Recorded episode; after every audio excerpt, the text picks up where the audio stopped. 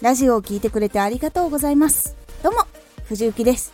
声優時代の経験を生かして発信初心者の方へ向けて情報を発信しております。現在朗読歌などのエンターテインメントを詰め込んだイベントを開催するのを目標に活動中です。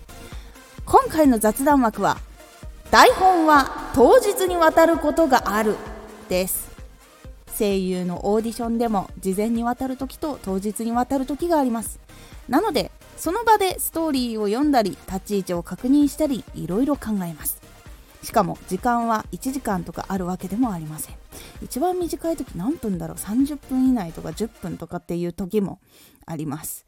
場合によってはですが本当にあのまちまちです。その中で台本とかセリフを読み込んで言いにくいところ漢字チェックイントネーションの確認なども全部していきます。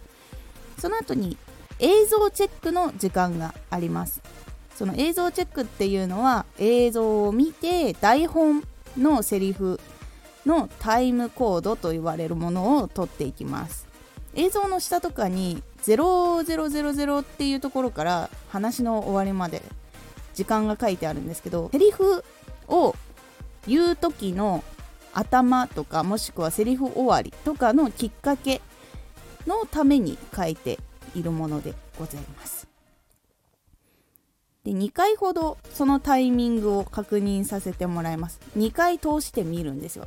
でその間にタイム取ってでそれでも取れなかった時は音響監督さんにお願いしてあと何ページのどこどこなんですけどここもう一度お願いしますって。で何回も何回もはできないので本当に最低でも3回か4回でチェックし終わらないと先輩方を待たせてしまうのでっていうあれでございます。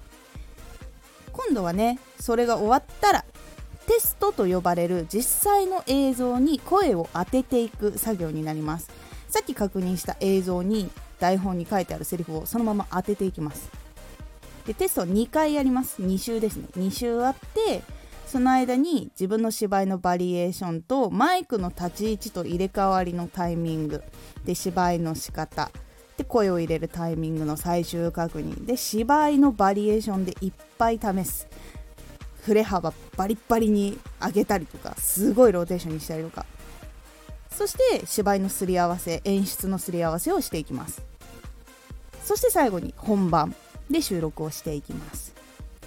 もちろん本番の中でも収録した後に役の人の名前を呼んで誰々さんもうちょっとこういうのできますかっていう取り直しもあるにはあるんですけど結構大体テストの時に決まることが多いです。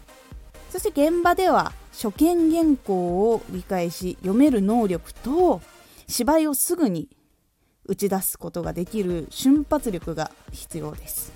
かなり一つの現場で考えなきゃいけないことやできなきゃいけないことは多いんですけど実際の仕事現場でも瞬時に判断して自分が動かないといけないということも多いと思います。